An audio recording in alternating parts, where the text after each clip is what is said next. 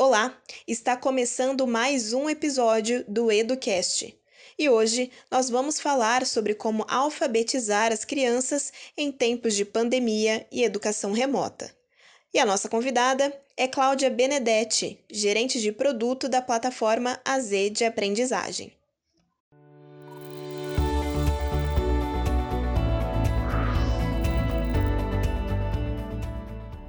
Nós temos diferentes cenários durante esse período da pandemia e, no entanto, a realidade é uma só: o grande desafio de letramento e alfabetização em meio à pandemia, em meio ao ensino híbrido, ao ensino remoto. O que, que nós podemos fazer?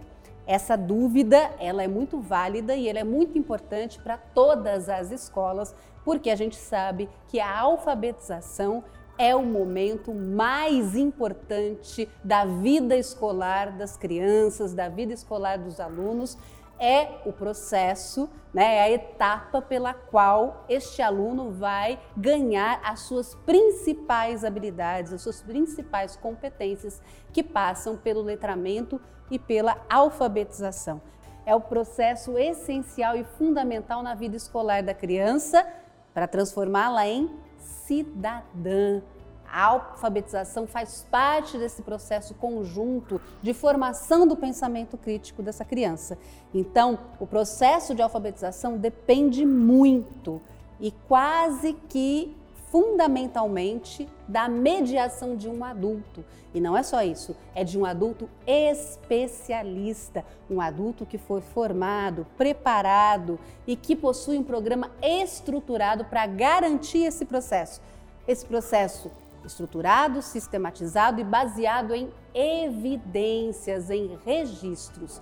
Como garantir esse processo de letramento e alfabetização em meio ao ensino remoto, à educação híbrida, a um processo de distanciamento em que esse adulto, esse mediador, ele não está lá sempre presente fisicamente para orientar e mediar a aprendizagem da criança. E a resposta é o trabalho conjunto da família e da escola. É nesse ponto em que a família precisa confiar que a escola possui profissionais capazes, competentes para levar adiante esse processo de alfabetização hibridamente e também é preciso compreender, né, e as famílias sentiram muito isso, que a alfabetização não é só ensinar letras e palavras, né? E que o processo de ensino, o processo de aprendizagem é um processo complexo, que requer estrutura, que requer método. Essa confiança mútua entre família e escola é um dos primeiros passos para a gente responder nessa pergunta como alfabetizar em um momento de pandemia. Então, a relação de confiança entre família e escola é fundamental neste processo. A escola também precisa estar preparada. É importante que ela tenha uma plataforma de aprendizagem, recursos de aprendizagem, métodos, um programa estruturado e, por que não, outras soluções que venham alimentar e que possam auxiliar e potencializar o processo de ensino e aprendizagem. E um dos grandes aliados nesse momento de pandemia são os games, os jogos digitais. Mas é só então pegar um jogo digital de alfabetização e colocar na mão da criança que ela vai se alfabetizar sozinha? Não, né? não é assim que acontece. Lembra quando a gente falou lá no começo? É preciso uma programação, uma estruturação. Né? Nós temos profissionais preparados, né? profissionais que desenvolveram esses jogos a partir de competências científicas, como por exemplo da neurociência, da linguística, da pedagogia, e por isso estruturaram esses jogos, realizaram esses jogos para que eles cumprissem os seus objetivos né, de desenvolver as habilidades de alfabetização e letramento nessas crianças. Então, um jogo digital, um jogo educacional, ele é um objeto, um recurso, uma solução preparada para o desenvolvimento da alfabetização. E quando nós falamos dos jogos digitais, a gente tem que pensar que esses jogos foram planejados, estão alinhados à BNCC, aos campos de atuação, ao desenvolvimento das habilidades que foram planejadas pela BNCC. Então, não é só um jogo, É um jogo preparado e fomentado também para produzir evidências. Lembra que eu falei lá no começo da minha fala em evidências, em registros no processo de alfabetização? Os games, eles produzem relatórios, produzem resultados, evidências para que os profissionais, né, os adultos especializados que são os professores, possam agir, né, possam intervir e também mediar esse processo de aprendizagem. É a personalização, nada muito diferente do que acontece na sala de aula. Um professor alfabetizador na sala de aula, ele vai gerar evidências e registros para perceber quais são os níveis de alfabetização daqueles alunos. Ele pode dividir os alunos em grupos, propor atividades específicas, personalizadas, para que esses alunos cheguem lá ao final do ano de alfabetização, todos no mesmo nível e adquirindo e desenvolvendo as mesmas habilidades. O mesmo acontece ou pode acontecer a partir da utilização desses recursos, dessas soluções digitais como games, a partir das evidências, dos relatórios né, e dos resultados e da construção de missões específicas, da indicação de jogos específicos. É a partir dessas evidências que o professor vai avaliar, que o professor vai ajudar a criança, né, o aluno, a desenvolver as suas habilidades, a sua competência leitora, as suas hipóteses de escrita, por exemplo. Além disso, como nós dissemos, a participação da família é fundamental, é essencial nesse processo. É importante que o familiar possa jogar junto com a criança, que o familiar possa acompanhar os relatórios de desempenho, os resultados da criança e que a escola esteja muito presente ao fornecer essas evidências e esses registros quando a gente está falando de jogos, por exemplo, digitais, de inteligência artificial aplicada ao processo de alfabetização. Os games ainda propõem desafios para as crianças, desafios de aprendizagem, etapas que elas têm que cumprir. Então, há um estímulo a mais nesse processo de aprendizagem da alfabetização por meio de soluções digitais, por exemplo, que podem ser utilizados né, durante a pandemia. Outra forma simples de colaboração entre família e escola é a criação do chamado ambiente alfabetizador. Todo mundo que já foi em uma escola né, de educação infantil ou nos anos iniciais, primeiro e segundo ano do ensino fundamental, anos iniciais, já viu aquela sala cheia de letras, né, cheia de números, cheia de palavras em todos os lugares. Isso se chama ambiente alfabetizador. E é possível que isso seja feito pela família em situações muito comuns, em situações muito cotidianas, na vivência do aluno. Um exemplo é uma atividade que chega da escola. Uma atividade como o desenvolvimento de uma receita ou a criação de uma receita. O que, a família faz? O que ela pode fazer? Ela pode aproveitar a cozinha, aproveitar essa atividade para criar um ambiente alfabetizador.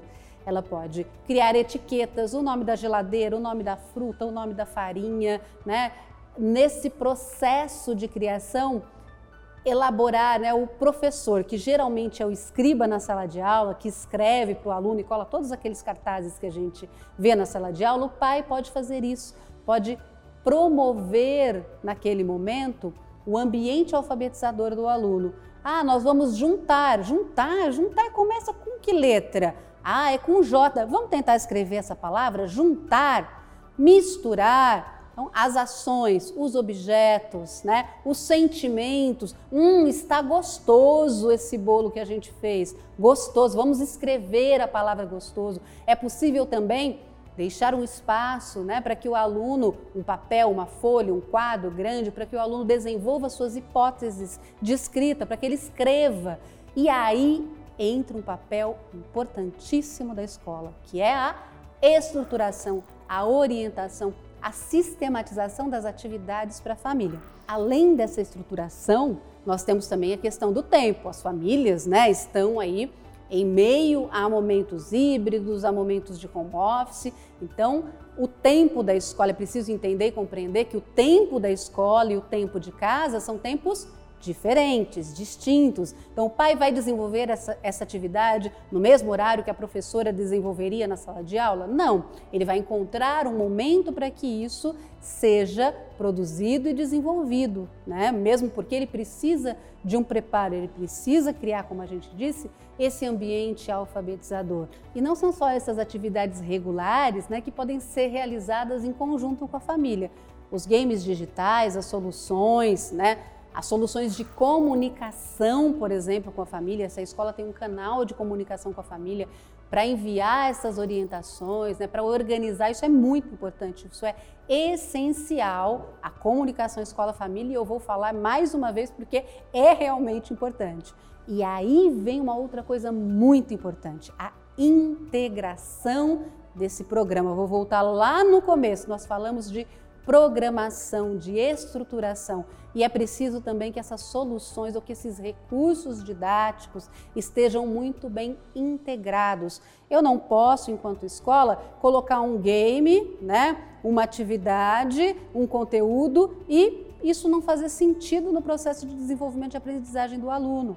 Então, eu, se eu vou trabalhar, é, indicar para o aluno um game sobre a musiquinha O Sapo Não Lava o Pé, eu preciso antes, né, enquanto escola, trabalhar essa música, né, cantar junto com a criança, pedir para a família cantar, enviar um áudio, um vídeo ou os recursos, né, fazer uma aula ao vivo com a criança, mostrar, mostrar as imagens e depois colocar ali, né, disponibilizar o jogo, porque esse jogo vai gerar o quê? Vai gerar as evidências de aprendizagem para essa dessa criança né, ou desses alunos. Então, é muito importante que isso ocorra, que esse processo de integração entre os recursos e as soluções da escola aconteça, ocorra, porque senão eu posso colocar todos os jogos de alfabetização do mundo, eu posso ter o melhor material didático do universo, mas se não houver integração, programação,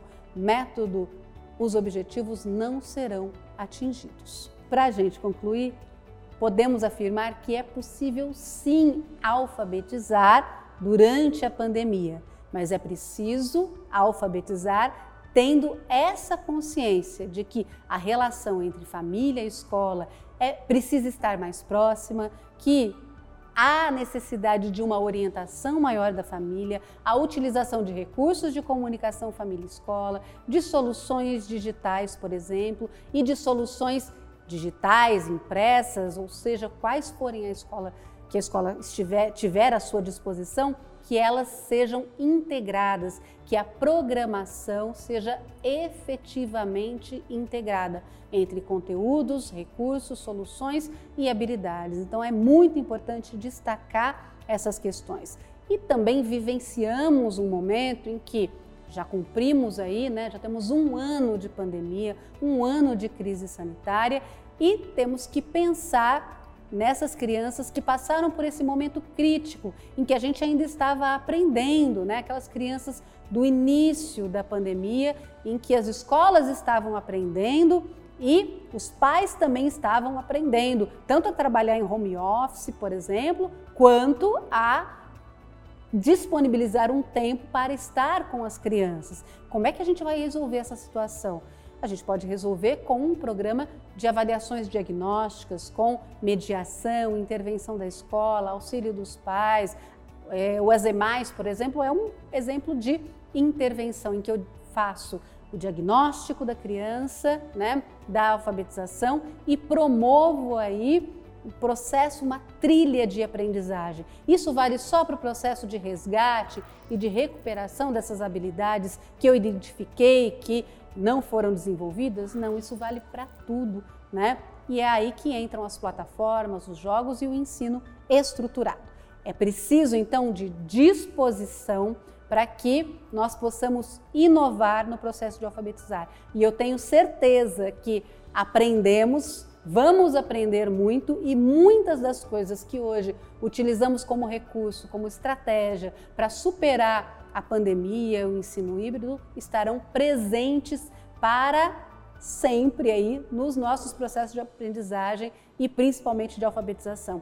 os games educacionais de alfabetização, as plataformas de aprendizagem e esses recursos de comunicação entre família e escola estarão sempre presentes a partir dessas estratégias que nós desenvolvemos. Então, temos que encarar o problema de frente e é o que estamos fazendo.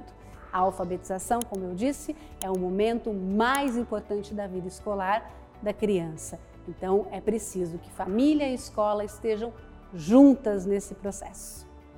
Obrigada.